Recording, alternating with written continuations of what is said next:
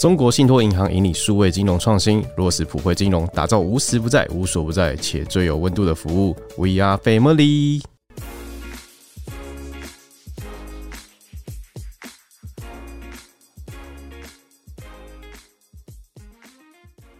欢迎收听小编没收工。大家好，我是 Ashley，我是铁熊，我是周周，陪你勇敢不再旁观。校园霸凌现在已经逐渐的不断在升级。最近有一篇文章在我们 ETtoday 的网站上造成广大的回响，标题就令人心头一震。这个标题是：全班二十七名同学有二十六人讨厌他，班导问一个问题，举手全部放下。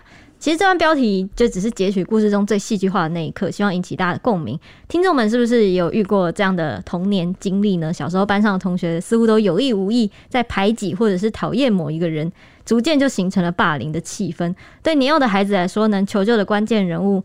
似乎就是老师了吧？好的老师就有好的童年。今天这起案例呢，就在新闻云粉丝团涌入了三万赞，感动哭着谢谢这一位好老师带给社会正能量。希望我们多报道一点这些新闻。对，因为有时候新闻媒体采取一些手段哦，那他当然是希望引起注意。然后呢，如果是好的事情、好的理念。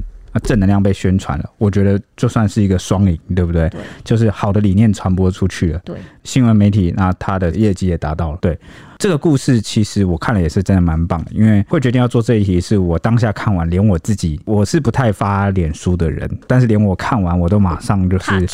就是转贴分享到我的这个动态时报，对，所以再加上我们之前也谈过蛮多起校园霸凌，还有成长这个部分，我觉得这个一直都是无论对家长还是小朋友来说，都是一个最需要的课题。因为我觉得台湾好像现在大家也还没摸索出一个应该怎么做，应该很困难吧？而且，但是我觉得这个造成的伤害会是非常非常久远，就很多人可能会用下半辈子在治愈他童年被霸凌的这一段。对啊，然后我是真的觉得大家都不知道怎么做，所以每次看到那个网络上或是新闻在讨论到有孩子被霸凌的事情的时候，我都会看到很多的家长他的这个留言或回复，就是希望教导孩子就是报复，把他打回去，嗯，然后不要让自己被欺负，或者是家长就会说，那我就直接帮他出头了，我就冲到学校去，我就怎么样啊？嗯哼，这是不是都显示了其实我们不知道要怎么来，不管家长也好还是孩子也好。都不知道怎么来面对霸凌跟处理霸凌，嗯，真的不知道，就是不知道啊，真的很困难，所以就只能采取这个方式。应该说，他们选择最简单的方式，就采取我自己够强，别人就不会来招惹我，以牙还牙。对啊，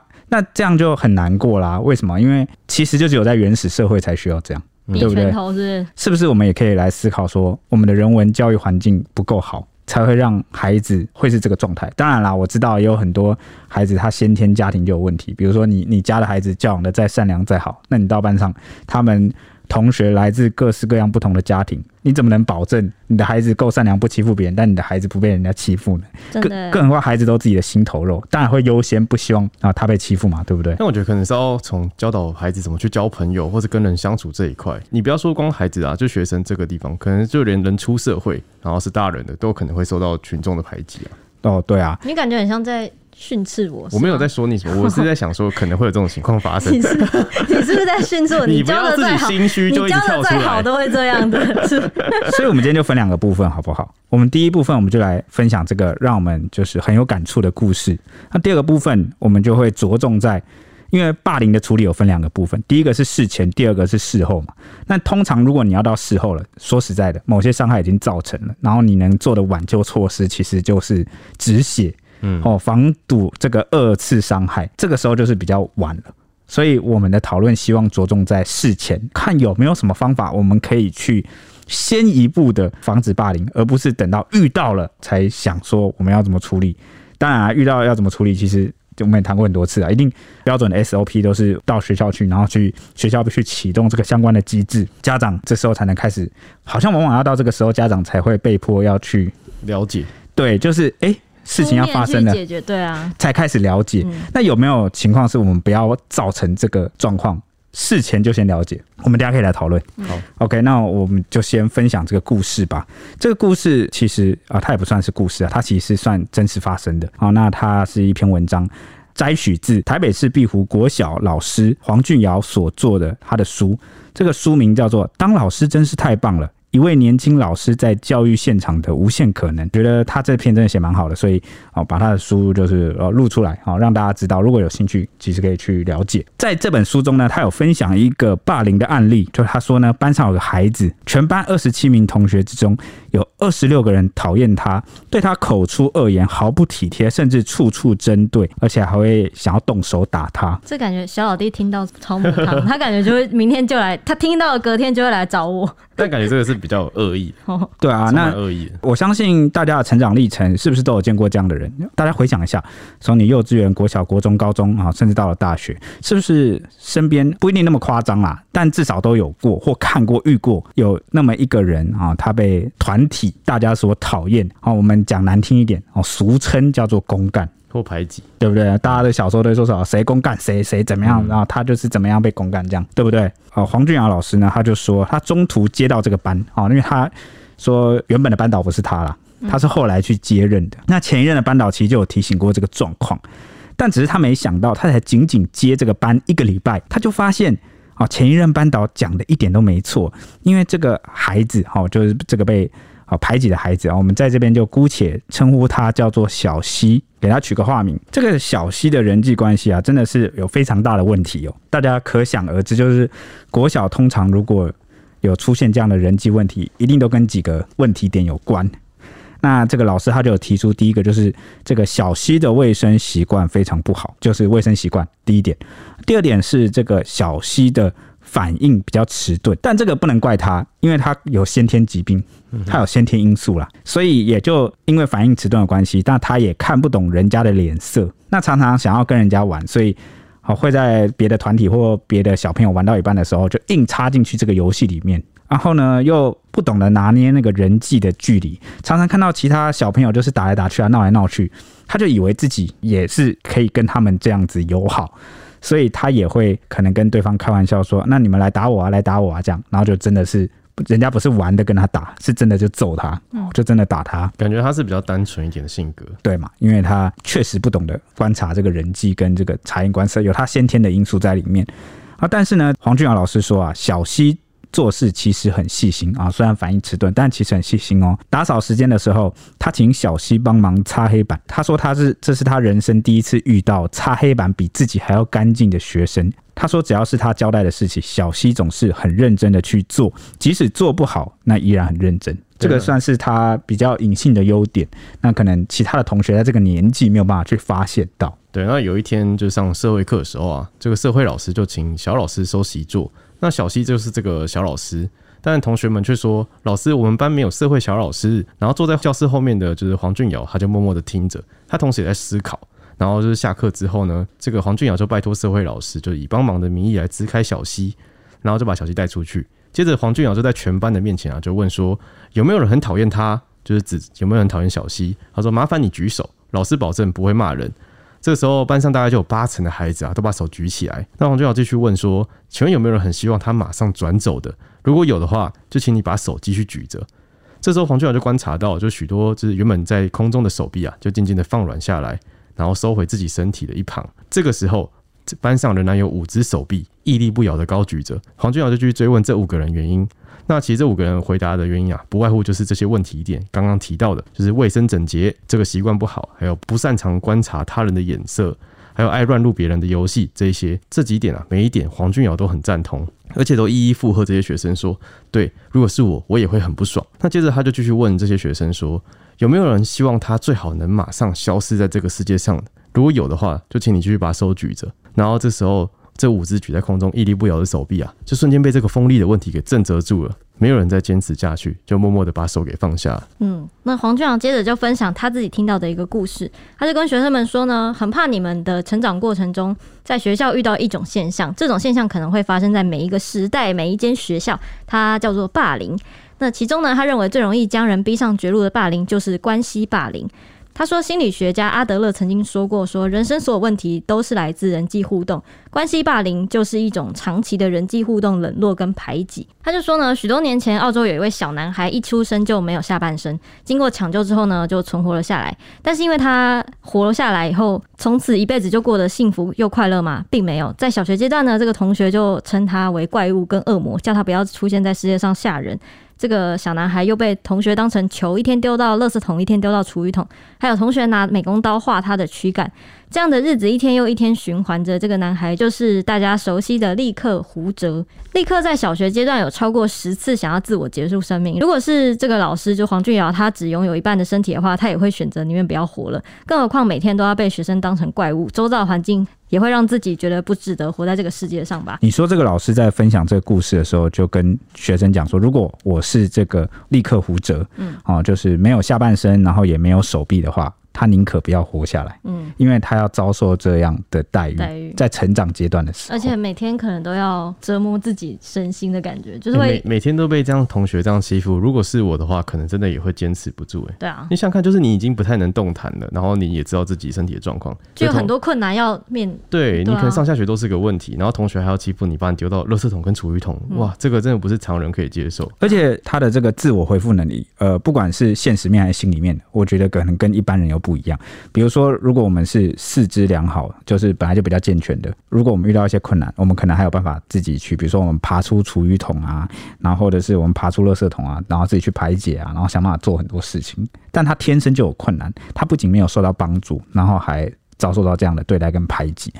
所以我觉得他能够活下来，然后呢走出来，好成为现在他的自己，他是一个幸运的案例。但重点是，大家都只看到幸运的案例啊。有多少运气不够好的人？嗯哼，像那个蔡依林不是有首歌《玫瑰少年》，我们讲过的那一集吗？对对对对，叶永志，嗯，对不对？他就是因为性别的情况，然后常常被霸凌，那他最后就是以不幸的方式离开了这个人世间。那他就是没有挺过来的人，嗯，他就是没有那么幸运的孩子。所以我常常讲，怎么样才能凸显我们的国家是强大的国家，是先进的社会，就是在于。你能够包容多少不同不一样啊，以及原本该被自然淘汰、大自然淘汰的那些人？这样讲好了，就是如果我们都很原始的话，以前的原始人的社会是不是就是你身体不好你就被淘汰，嗯，你活不下来你就被淘汰？但是啊，人类就是出现了国家，出现了社会。我们有很先进的社会福利制度。那当你这个社会能够承载越多不完美或有缺陷的人，他原本在大自然中活不下来，但是我们让他可以活下来，然后获得照顾，这才是你国力跟社会强大的象征。我一直是这样想。而且判断他们不完美，其实是以我们的标准来看，就是其他既定的成就是条件去看他不完美。或许他可能在。演讲啊，像力克胡哲，然后或者是他在艺术层面上有一定的天分。我知道你的意思，我就你的意思就是说，我们从外在用我们的标准来看，他可能跟我们不一样。比如说，可能他是身心障碍人士，他四肢或怎么样，跟我们不一样。但说不定他在某些领域或方面，他其实是超乎我们常人的哦。所以我一直都不觉得拥有先进的什么军队、飞机、大炮，当然那是一种国力的象征性的展现。但它是不是真正的强国？我觉得一个好的啊强大的国家，它有很多指标。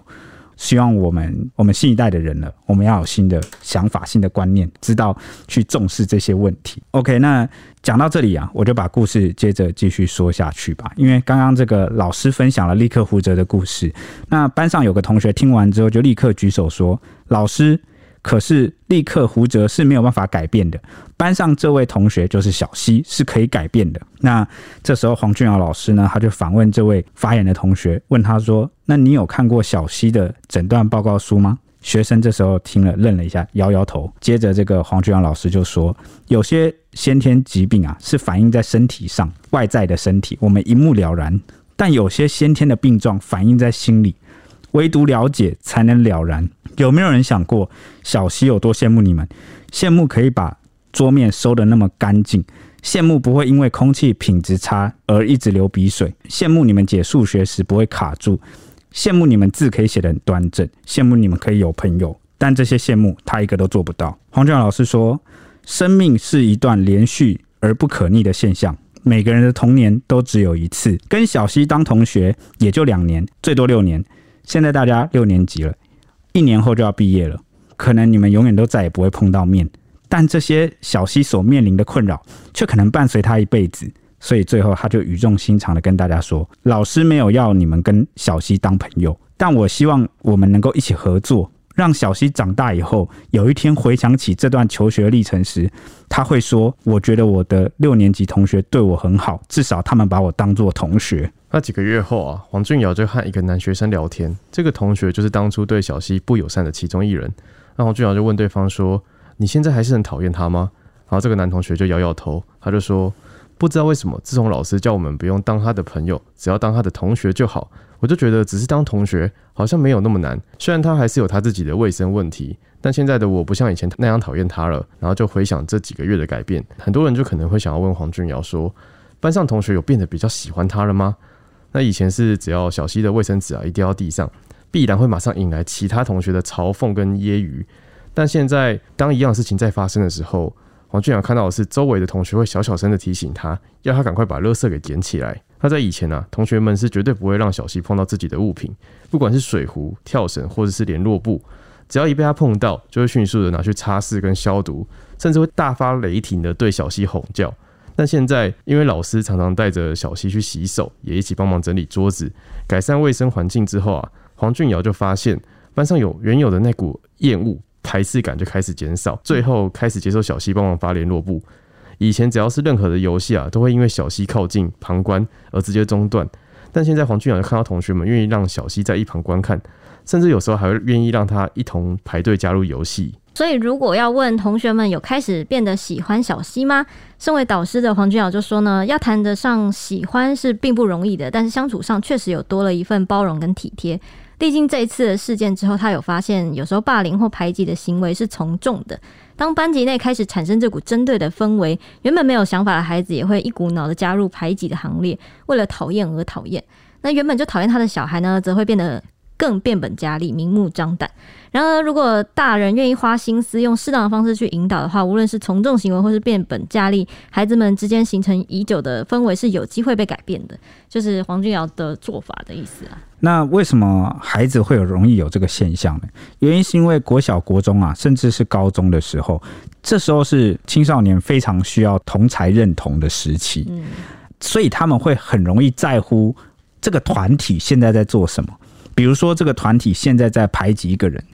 那我加入了，我就能被认可是这个团体的一份子。然后呢，当这个大家在哦欺负他、开玩笑、嘻嘻哈哈、很开心的时候，我也加入去欺负他，我也会被认可，我也会成为这个舞台的主角或配角之一，会成为大家的一份子。对，大家要的就是这个认同。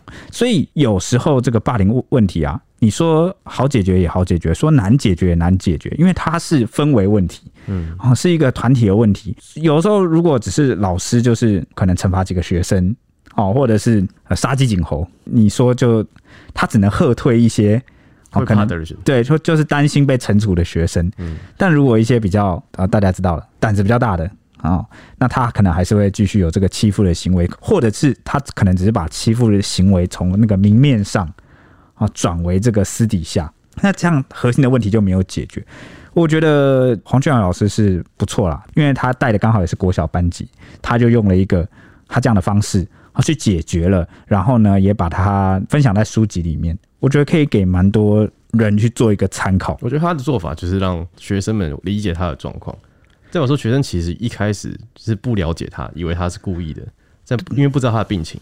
对，那而且他也顾及了当事人的尊严跟自尊嘛。你看，有请社会老师把小溪给支开，嗯，那才用这个方式去跟大家去做说明。我觉得啦，因为很多事情、很多冲突啊、吵架，是不是第一件事情其实就是有很多的这个冲突来源于不了解，对，隔阂。这个我以前不是不知道几集以前了啊，是不是就是同理心啊？对啊，就是哎，对，就是我以前讲到同理心的部分，人为什么没有同理心？你看，有时候在网络上有些网友酸民啊，骂的凶，骂的轻啊，好像骂起来真是你祖宗十八代啊，六亲不认。他们会这样子对这个身边的亲友，他们敢这样骂吗？不会哦。为什么？因为会见到面，所以我常说见面三分情，或者是呃，以前我们有提出过关于同理心这件事情。我们有举举例很多实验嘛，那个实验如果你是这个遮盖着，你看不到那个受试者的情况，那你就可以按按钮一直电击他，你就没有什么心理负担。对，好，甚至是呢，战争期间呢，执行这个投飞弹的人，按按钮就把飞弹射出去的人，他们也看不到现场情况。但如果他们看到惨况，他们可能会动摇。对，所以哦那，个枪那个扳机按，扣所以现场的士兵都会就是心里有疾病跟创伤。对啊，所以为什么很多军人从战场回来有 PTSD，对啊有创伤后压力症候群，然后就是这样子。所以同理心的关键点在距离。那距离又意味着什么？你了解不了解？不了解所以当你面对面，你还是有可能会因为不了解而讨厌。但是面对面之后，你又了解对方，你可能想法又有点改变。那第二点就是，我觉得这老师做得很好，就是他一般而言，我们大人常常会跟孩子说，你要跟他当朋友啊。但是我们自己扪心自问，我们如果在职场上或生活上遇到那种讨厌的人，有人跟你说，哎，那个人讨厌什么？你会跟他说，哎，你就去跟他当朋友啊？你做得到吗？你都不一定做得到了嘛，对不对？就是有时候讨厌一个人是没有理由的。就是，但我觉得你这样不 OK。就是像我们刚刚说，你如果没有试图去了解你为什么要讨厌他的原因，我觉得如果他真的有些东西会让你很介意，那就不会是没理由。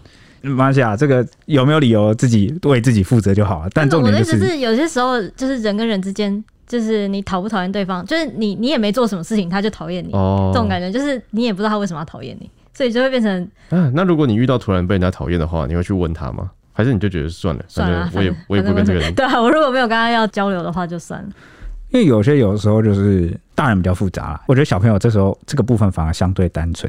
大人有时候就是因为他有一个既定的价值观，那可能看你的这个行为啊、风格或什么，他不顺眼，他没有理由，你不一定要做错事情，你不一定要伤害到他，他就讨厌你。嗯但是你你知道这样的人就会活得很难过，因为他放不下很多越事的感觉。对，越容易没什么特定理由，然后没有侵犯到他，他就讨厌的这个，他应该是常常看很多事情都不顺眼，那他就会越活越难过。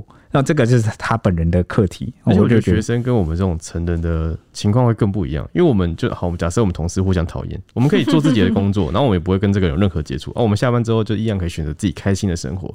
但他们会是在上学到放学途中被要求团体八个小时，对，要求团体性啊，对他们当然是比较绑定啊。对啊但但你讲那个说大人就比较没问题嘛，也不一定，因为职场你也是绑在一起。哦，我说的是比较和善之间的那个哦互相不喜欢。我当然听到很多也是那种职场上不太可能啊，你你反而死我活。对对，你死我活这 反而你死我活好像是常态，真的受不了，然后就其中一方都斗到离职嘛，很常听到这种嗯，这种事情。但是我这个这个已经离题了，这是重点，重点是我是要讲说，呃，你也不可能面对讨厌的人，人家就劝你说，哎、你去跟他当朋友，嗯，办不到嘛。那连我们大人应该是 EQ 比小孩好一点，或者是钱我也没有办法跟他当朋友。对啊，或者是你已经这个饱受呃，应该比较有社会历练，你都做不到了，那你怎么可能叫小孩子？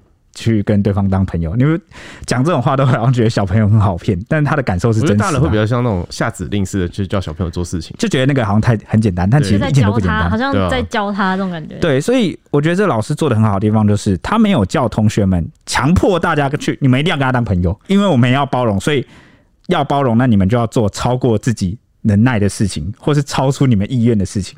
他只讲一个最基本的，因为最基本的其实就是当同学。你们本来进来就是要当同学嘛，应该的。当同学是本分，当朋友不是义务。嗯哼，好，所以他就是跟大家讲说，你们就当同学。那同学最基础就是什么？也不一定要互相帮助啦。同学就是一种关系，但是你们就是比较像是那种井水不犯河水的那种感觉，有没有？结果孩子们反而因为这个没有强迫的这个指定，心理负担就小一点。我觉得他是在孩子的心中帮他们画出了一条分界线。哦，因为以前可能有一种。他们可能分不清楚，就是怎么样当同学，什么什么是同学，什么是朋友，他们混在一起。但你划开之后，他们就说：“哦，好像其实我跟他没有到这么接近，就是只是一起上学而已。”哦，有可能没有必要到，有可能他们原本的这个看小溪的那个角度，就是把他当用朋友的标准来看他，合的，就是合得来合不来都是合得来则一起，合不来就要去那种感觉，就是有点像是强迫自己，好像马上就要做出一个问卷，就有点像是这个问卷。要不要跟他当朋友的这个 考卷发下来，是跟对对，马上就要逼你，你现在给我回答，勾是或否。那孩子面对这种好像很迫切，马上要给出答案的，他就会马上用那个比较严格的标准去审查，说这个人配不配，能不能当我的朋友，他就有压力，他对他就很严格，那反而就很讨厌他。但老师把这个空间缓冲区画出来之后，就是你们不用想着要不要他当你们朋友，嗯，你们只需要当同学。嗯，就不要欺负他，不要排挤他，这样就够了。这样就够了，这样就够了。所以这个老师真的很棒啊，这是好的老师带给你好的童年。嗯，我有看到有一个论坛的，也是作家提到一个案例，就是在讲说峰回路转嘛，针还是针锋相对，反正就是一个美国大咖电影，他当中也在讲说小朋友之间。同学之间起冲突，然后爸妈就是开始，就是为了要保护自己的小孩，开始针锋相对，两家人在吵架，啊，对，然后就开始招式进出，然后就想要怎么弄对方。就是表面上看起来好像大人都会笑里藏刀，就是好像表面上两家人邻居好像和和气气，但其实两家人都在为自己的孩子就是对出气。不知道什么感觉我好像可以猜到结局，然后结果呢？小孩子和好，就是没错。所以反正他们当大人已经吵成一团的时候，两个小孩子很已经没事了，在旁边。玩玩具，默默的打成一片。对，那其实最初呢是这两个孩子他们在吵架，嗯、但其实对孩子来说，有些事情其实就是就这样嘛。嗯，对，所以很好，其实讲开了就没事，很好化解的。对对对，所以那那篇也是在讲说，有时候呃，虽然我们常常都说霸凌霸凌，但是呢，有时候他又不一定是属于霸凌，而是只是两个人之间的一个矛盾、啊、矛盾或冲突。嗯、就是我们有时候要分清楚，到底是孩子的人际问题。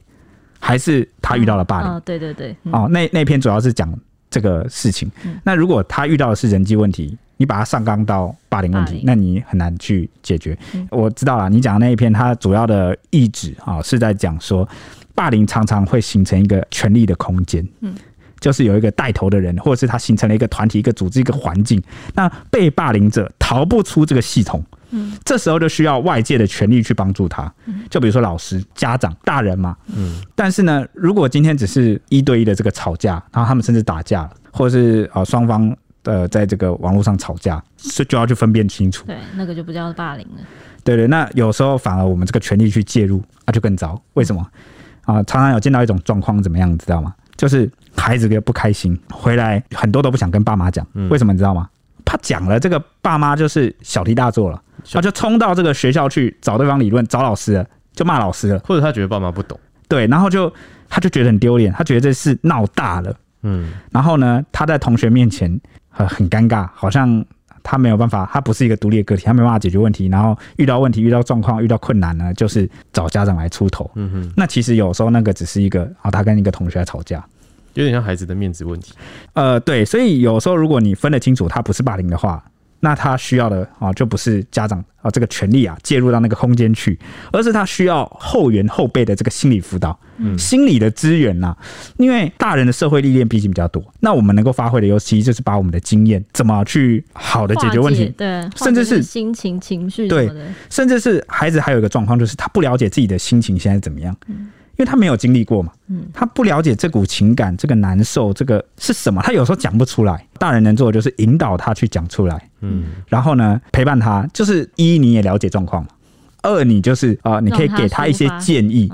但是啊，记住是建议哦，就是你你不能太不要指使个命令。对对对对对，而且很重要的是，你要引导他自己想出解决的方法。就是你问他说，你觉得怎么样解决比较好？一旁是给他提示啊，但是呢，如果你很强硬的跟他说，你就这样就这样就那样就好了，那就就会变成我们刚刚讲那个例子，就是 其实其实我觉得我觉得父母超级辛苦的，就是他可能工作之余还要花很多心思去关心小孩。那小孩如果在学校遇到这种状况，爸妈一定会超级，因为他们不能第一时间去介入跟改变。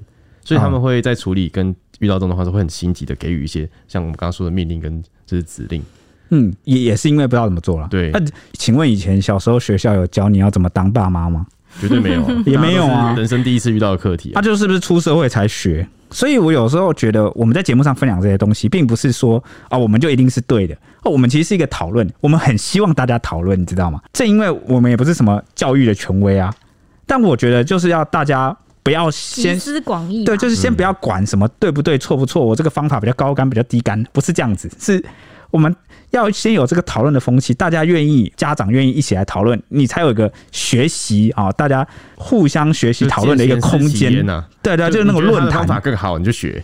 对对对对对，因为不然真的没有什么空间呢。再加上刚刚周周也讲了，这个很多都是顶客族啊，双薪家庭，平常忙都忙死了。那如果今天是不是有机会，我们透过这个节目，大家在通勤的时间，好，在开车的时间，稍微听一下，也不是说我们讲的一定对，而是说你有起到一个启发，你开始去想这件事情，有那么个偶然，哦，下次当你也遇到这样的状况的时候，你就哎，想起我们讲的话，稍微技巧上有点有一点点改变，你也会变成一个很高干的家长，对，不对？你就又累积一个成功的经验，或者是我觉得可以跟多跟孩子就是聊聊天啊，观观察一下他的情况，或者是孩子周围的朋友的父母，因为我觉得有些孩子很懂事，他们会不想要把伤痛跟难过跟家长讲，或是透露出来。嗯，对，那没错。讲到这边呢，啊，我们也啊结尾也想引述这个知名专栏作家洪雪珍她的投书啊，她有投书到我们的这个 ETtoday 的论坛啊，那这个标题叫做“三件事引导孩子正向思考啊，不被捉弄口水淹没”。那里面就有提到，在国中的时候，书读不好被嘲笑。啊，书读得好也不好过，好像都会沦为这个被揶揄的对象。好，反正有一句话叫做“不招人忌是庸才”，在平均值范围里的人最安全。啊，其实这就是镜像效应，因为人们最喜欢的人啊，其实啊是自己，其次就是跟自己相像的人。看到一个人啊，有如照镜子啊，就会不自觉的满心欢喜。但是相反，哦，如果这个对方很不像我的话，就会这个像鲶鱼效应一样。啊，什么意思呢？就是在一个沙丁鱼箱里面放进一只鲶鱼，造成互斗的这个现象啊，沙丁鱼才能活下来，卖到好价格。所以要融入一个团体啊，必须要跟大家相似，这也是为什么人们盲从的原因。这是不是有解释刚刚小溪为什么会被大家排挤？因为他跟大家不像，他跟大家不一样，对，不一样。对，那其他人都想跟大家一样，好，所以大家在欺负小溪，那我也欺负小溪。嗯。这算不算是一个同温层啊？诶、欸，也可以这么说。其实这个刚那个效应到长大应该还是对啊。我觉得这泛用到就是说年纪吧。对啊，他说，所以这个洪雪珍就鼓励啊，独特的孩子啊，你要有点自信，否则光是大家吐一口你就淹死了，有没有？尤其国中时期啊，是开始寻找自我认同的年纪啊，自信心最容易不足。这时候啊，同才效应最能发挥影响力，他们会在意同学跟朋友的意见。尽量把自己弄得跟大家一样，所以有时候短短一句话就能杀死他们，甚至凌迟一辈子。这个年纪的孩子很难要求他们谨言慎行或不去捉弄别人，所以父母怎么办啊？这时候父母扮演的角色就很关键。刚刚那个他讲说很难要求这个年纪的孩子不去捉弄别人，是吗？我到我到这个年纪还想捉弄别人？对啊，他们可能认为那不是捉弄，他们会觉得说我是在跟他玩，在开玩笑。看来这个其实这对另外一方来说可能不是好受的事情，是吗，小老弟？但其实我觉得这个要跟孩子沟通啊，就是你如果遇到不喜欢的状况，就要勇敢说不，说我不喜欢你这样，你要明确的讲完这整句话，我不喜欢你做我做了什么事情。那对方如果了解到，他就不会再这样做。如果继续这样做的话，就真的是蛮严重，就可以直接请老师或是家长出面。嗯，可是这样子是算是他们两个一对一的问题吗？如果就是两个孩子之间沟通无效，嗯，这可能就是就会需要第三方介入啊，就跟你可能在我们成人发生纠纷，啊，你也可能需要法院来介入，是一样事情。嗯，就他就不属于是人际冲突，而是有一方无端的被骚扰，是不是？如果是无端的话，啊，对，OK，那这个作家洪雪珍他的这篇文章就有分享到。呃，父母可以做三个步骤来协助孩子梳理情绪啊，不管是遇到人际冲突啊，或者是刚讲的有一些困难、有一些心事、有些捉弄，或甚至是霸凌啊。第一步是什么呢？第一步就是尊重孩子的情绪。他说，如果父母忽略孩子的情绪啊，会造成他变得麻木无感啊，甚至认为有情绪是不对的，那逐渐跟自己的心失去连结，那反而后果更难收拾。就是有种堆积的感觉，就是觉得绝望啊。对啊，应该说最亲近的人都不怎么在意我，也不尊重我。嗯，对对对，一切都无感。对，所以常常我们就要练习，包括也要接纳自己的情绪，接纳孩子的情绪。因为小时候我们常受到的教育就是，哎，不要哭啊，嗯，不要难过，不要生气。我就想，为什么不要呢？为什么压抑自己这样？对啊，就是在你可以独处或是可以消化情绪的时候。真的就真的，大家可能都会希望你更坚强吧，就是展现出你坚强的一面去面对这些事情。可是就怕你太难过，想不开吧？对，我觉得，我觉得大家其实是出自于好意讲这些话，但他没有意识到这些话背后的，就是会引导到你变成反而是压抑啊。对，你反而让他没有地方可以宣泄，所以想哭就或者可以用问题啊，为什么要哭？对，就是问问条，很那个嘲讽。哎、欸，你这样让我想到之前我们不是有一集讨论那个台湾人说话的那个。就是不会像对岸，可能对岸会说说什么禁止什么干嘛干嘛干嘛，然后就是很直接明了的告诉你说你应该怎么做，禁止怎么做。但台湾可能会说有摄影机在看你哦，然后什么笑一个这种感觉，就是你说话要有那个不会是直接禁止你说你不要难过，这种感觉，嗯，很像你在难过的时候就给你一个禁止符号，说不能这样做。所以接纳情绪的第一步啊，我们可以重新来看待它。那第二步是什么？就是哎、欸，你刚刚周周要问，那怎么问比较好呢？对于青春期的孩子啊，哦，父母可能不太能用认真的态度去讨论。我觉得为什么难过可以吧，但不要、啊、不要讲的这么，你不要弄嘲讽，不要弄嘲讽。我们现在只是在开玩笑的。你怎么会这么伤心？你要说、呃，你怎么在哭？对，为什么为什么要哭？对，为什么哭？对，然后他让他跟你说出原因来，嗯、就是这样引导，这就是引导。为什么父母不能用认真的态度去跟孩子讨论问题？因为他可能觉得压力很大，或者是怕你又把这件事变成一个问题了，是不是？对，他不希望，因为青春期的孩子很希望自己是一个已经是个大人了，有独立的个体，哦，思想有他的责任。他其实也是在培养自己独立的这个责任的这个心。如果当你用一个很认真的态度去讨论的时候，他就觉得，好，你是不是有点训斥，要会要教训我了，嗯，或者是你觉得我做不好这件事，然后你要。好，上纲到一个层级，所以这时候推荐怎么样？推荐就是用若有似无的哈，聊聊家常的方式，就是哎、欸，你什么哦，最近跟谁处的怎么样啊？然后什么有没有去哪里玩啊？然后最近在讨论什么，或者在最近在流行什么？这种家常，我觉得听起来像过年在问问事情。就是一秒化身为过年的这个长辈亲戚在问你，哎、欸，最近过怎么样啊？对啊，那种感觉。对，反正就是要、欸、交女朋友了没啊？什么的？什么时候结婚啊？对啊，瞬间压力都来。我觉得其实我我这个你你们这些问法只会对大人造成压力，而且是那个又又穷又单身的大人造成压力，不会对孩子造成压力。欸、因为我我自己来看的话，这点的话，我会觉得说，因为父母。平常在跟孩子会有教育，会站在父母的一个高度。可是其实因为父母又想要跟孩子像朋友一般相处，这个两个身份的切换会让孩子很难瞬间转换过来。哦，对啊，所以就是当你在以父母姿态跟他讲话，讲到一半你突然变成像朋友，然后朋友讲到一半又用父母方式去严定，就是吃令他给他指令的话，他会觉得说：天啊，你到底在干嘛？那我干脆就都不要跟你讲这些事，因为我讲一讲还要被你教训。对啊，所以我就就说像聊家常一样，对啊，就随便好像漫不经心的聊，一边做家事一边跟他聊。因为我的意思是在我说，你可能平时就是要跟他以朋友的方式相处，你不要突然变得像父母高高在上。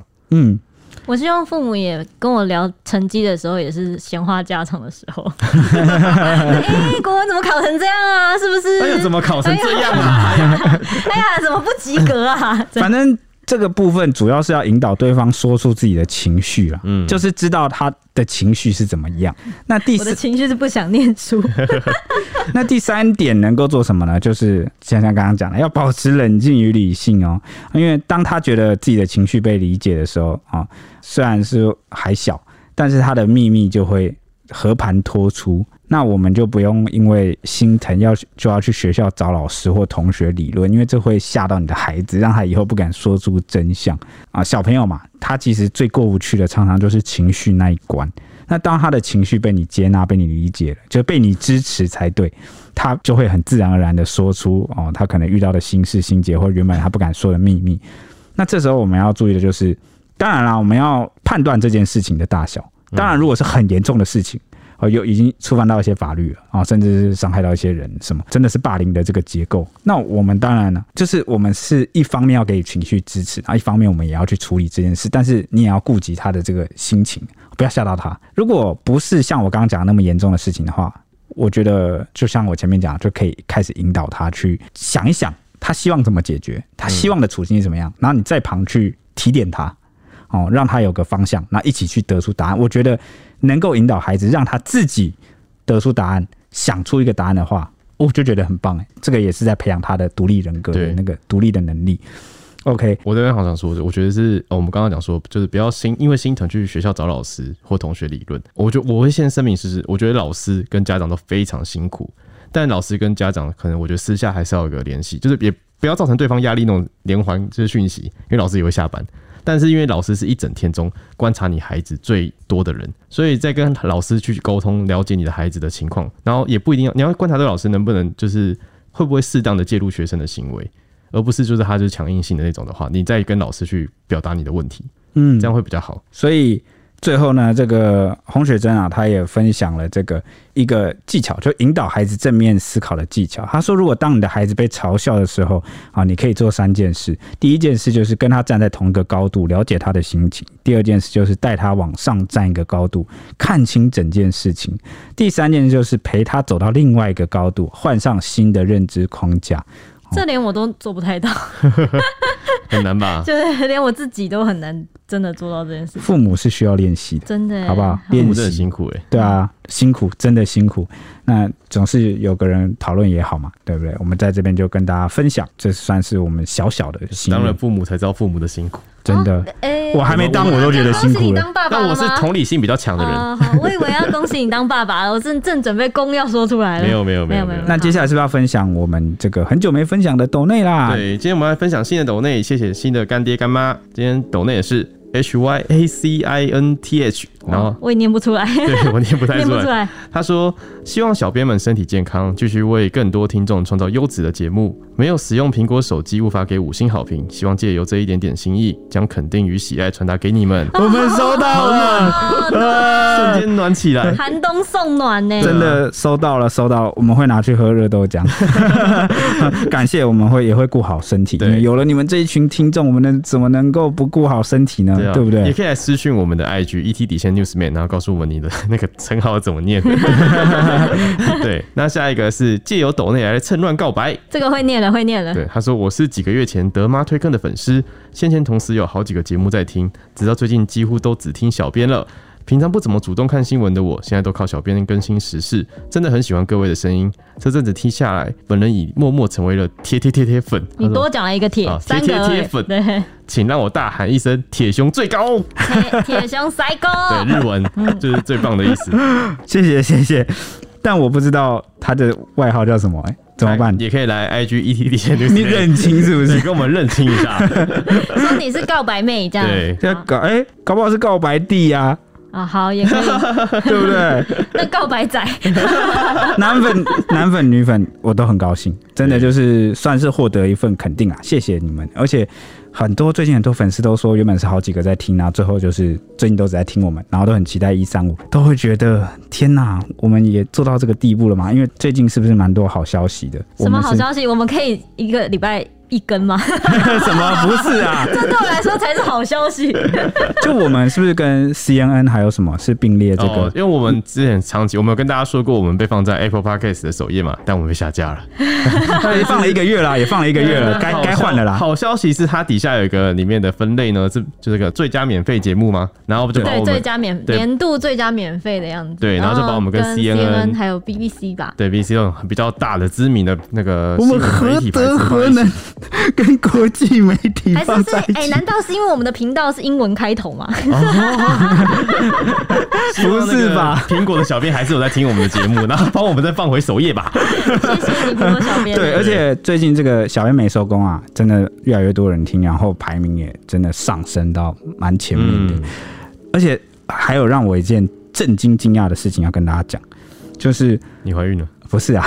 哇，那太震惊了，我瞬间都醒了。哇塞！就是很多人说，你是女的，啊，就是很多人说他们是看到这个捷运的广告哦。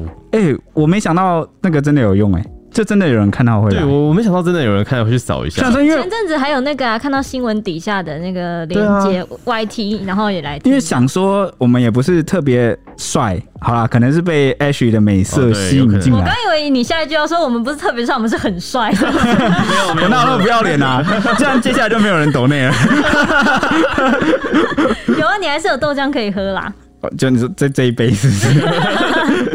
好，然后呢？没想到捷运真的有用。对，就是真的有很多人就是看到就来嘞。哎、欸，有一天我去搭那个板南线，然后南港展览馆就有。对啊。然后我直接就是直接转过去，超 羞耻。哎、欸，我不是，我跟广告上长得不一样，我不是长那样。我委屈的说一下，我也不是长得那个跟看板一样，我长得其实本人像林志玲啊。那我们就看我们的这个 Apple 五星，我差点讲评论不好的话，算了。不好的话是什么话？而且你们刚刚不要以为我我忽略了，你们刚刚停顿了至少有两秒。下节目再跟你说好了。好，接下来是来自 Apple Podcast 的五星好评。第一个呢是德州妈妈没有崩溃，嗨，德妈，你来啦！他说呢，终于学会怎么留言的德州妈妈，哈哈哈，哈！他给了我们五星。他说呢，铁雄的名言没有绝对的客观，这个说的很好，跟陈思路和我本人一个差低是一样的观点。陈思路是说呢，我们听到的一切都是一个观点，不是事实；我们看到的一切都是一个视角，不是真相。看到小编们在糖宝宝那一集，为了更平衡和客观的报道，加长补充录制，觉得这真的是很好的职业操守。有劳小编们尽量给我们更宽阔的视角，让我们能离事实更近一点啦。没想到。这个德玛也是这样想，因为我之前一直说嘛，虽然说世界上没有绝对的客观，嗯，但不代表我们就不追求，嗯、我们可以接近它。讲到这个陈思路很有意思啊，我也稍微查了一下，他是这个古罗马哲学家皇帝马可奥里略啊所写的反省笔记。马可奥里略，那里面有有他很蛮多话的，看一看觉得哎蛮、欸、有意思的哦，就是 也可以推荐大家去看看。真的很会想事情，他他讲的。是很多论述是那个哲学这个部分，就是斯多葛学派的一些想法，他就来论述他、论证他，看一看就挺有意思的。大家可以有空可以来看一下《思考你的人生》。对，然后啊，这个德州。妈妈特别的，她她找到了这个留言的方法，好感动。德妈真的是圣。德妈本人，哎、欸，你知道那个德妈，你知道吗？那个我们的后置，我们的后置团队看到还说这是德妈本人吗？然后很惊讶的问说 这是吗？我就说是，一定是他。他就说也太好了吧，就是长期支持，然后还。给我们来留言鼓励，对，非常感谢德妈跟德爸，真的耶！好，再次鞠躬感恩呐、啊。对，好，接下来是 May 已加入 Ashley 应援团，她给了我们五颗星，说十二月二号九合一选举结果。这集节目我听得津津有味，想不到世间跟三三有如此友谊，不分党派，让台湾更好才是最重要的。惊叹号，惊叹号！我也没想到，有时候觉得政治好看是有那个人味，对，他们人跟人之间发生什么事，有时候世界真的好好笑，对啊，就是我是奸细，但他真的长得好像恰吉哦，你什么意思呢？你好，接下来是来自 Pence 一二零九，呃，给了我们五颗星，说很公正，十二月二号讲的很好。他说呢，十二月二号第一次听这一集讲的很中立，很公正，没有颜色，这才是我要听到的。哇，你第一集听就听我们九合一啊！哇塞，一进来就挑直接最有最尖锐的一集 啊！因为因为那集录完其实蛮紧张的，对，觉得因为哎、欸，大家也知道，我们之前都一直不太喜欢讨论政治，因为我觉得有时候政治是一个虽然我们要关心，但是它涉及的部分真的太多了，就是你从很多角度。他既对又错，嗯，而且铁雄真的超担心，就是还、嗯、他很用心，他其实就是一直录完以后还一直在想说，我们这一集到底会不会。呃，出事情太，太不公正，或者是我们会不会特别站在哪一边，嗯、或者是特别呃去针对哪一边？天秤座的平衡病。对，所以就是后面其实想了很多次，他还有再补录了一次，跟大家 报告一下。其实那集也有补录，他是想要做一个比较更好的结尾啊。对，就是让让整集听下来不会让人这么尖锐，或觉得好像因为因为那那一集的这个主题，我们有点像是放马后炮，从一个既定的事实结果来分析为什么会这样。那当今天的结果很明显。比如说，就是某一个党败选的时候，嗯，那我们就要来分析他为什么败了。那好像整集就听下来，我们好像在针对他。对，但但其实这个不是我要的。这个就是，就算换另外一个政党败了，我们也是在对，我们也会也会骂，我们也不是骂他，就是我们也会分析他为什么败了。所以我还是还是蛮感谢，就蛮意外的，就是居然有人就是说说我公正客观，我当然很开心啊，但是我也。有点不敢当啊，因为我们一直追求而已，他反而压力更大。他下一次，他下一次就更要严守这个标准，不敢当公道伯。完蛋了，怕了，怕了。好，接下来是 Angel Liu，他说我是铁熊粉，你又收获了一枚粉丝啊。耶！他说呢，一周年时有来留言过，今天决定再来告白一次，真的太喜欢你们了啊！抱歉，粉丝重叠了，不是新的。但是这个才好啊，有粘着度，然后就忠诚的粉丝。哎、欸，你知道之前常听到那个很多粉丝说什么？为了我们，就是从现在一路听回去。哦，现在还是有好。哎、欸，很多粉丝说，因为什么最新的几集已经就是不够了，就是受不了了，然后他们就是还回头去这个听，然后甚至这样一路听到最前面，好可怕。你为什么？你不是很感动才对吗？他听到第一集，我会觉得好可怕。不是那个粉丝是直接按第一集，吓死人了。我们以后禁止，我们 以后禁止提到。快点把它下架啊！就是不要在第一集了。我们以后节目上禁止讨论第一集好吗？我们现在有个共识，OK？好，三就是今天今天开始再也不提。好，好，就是这样。三二一，开始，开始。好，接下来是 AB，他说他你没有念完呢。啊、哦，对不起，对不起。然后他就说呢，每一集听下来，觉得铁雄真的是个很温暖的人，而且说话也好温柔。有时候听光听铁熊说话，就觉得得到满满正能量。然后一个肌肉符号，我也想被铁熊幸福啊！擦滴擦滴。知道为什么我叫你念下去了吧？我我还提醒你说，我还提醒你说，哎、欸，你还没念完呢、欸，就是为了是不是？就是要被称赞，就是为了捧你就对了。嘿嘿，爽！不是啊，好啦，谢谢谢谢谢谢，我就要。再跪下来给大家谢恩的哦，给各位粉丝，我没有看到啊。现在当然，哦，他真的跪了，他真的跪了。好，接下来是 Abby，他说给我们五颗星，说辛苦了，加油。他说呢，能够透过这个节目来了解时事新闻，很棒，幽默风趣的谈话令人听得很舒服，希望可以一直更新下去，加油，爱心。耶，谢谢 Abby，谢谢 Abby，好像是新朋友哎、欸。真的，有时候觉得超感动。我们一开始都没什么人留言给我们加油，到现在有好几个。对啊，而且很多就是新朋友，就是已经不是老粉，新旧都有。对，而且不是老粉，就是固定来给我们灌满豆浆。我想说老粉，老粉的豆浆，哦，好好吃的好饱哦，这样。在讲什么？那个 A B 后面的符号是什么？我很好奇，是是一只猫狗狗还是鸭子还，还是一只恐龙？尼斯湖水怪吧？对，尼斯湖水怪嘛，好可爱。好，接下来是好，我又念不出来了。W Q T F G J J，这感觉很像在考验我的那个英文字母念的能力。J J V C Z X F G。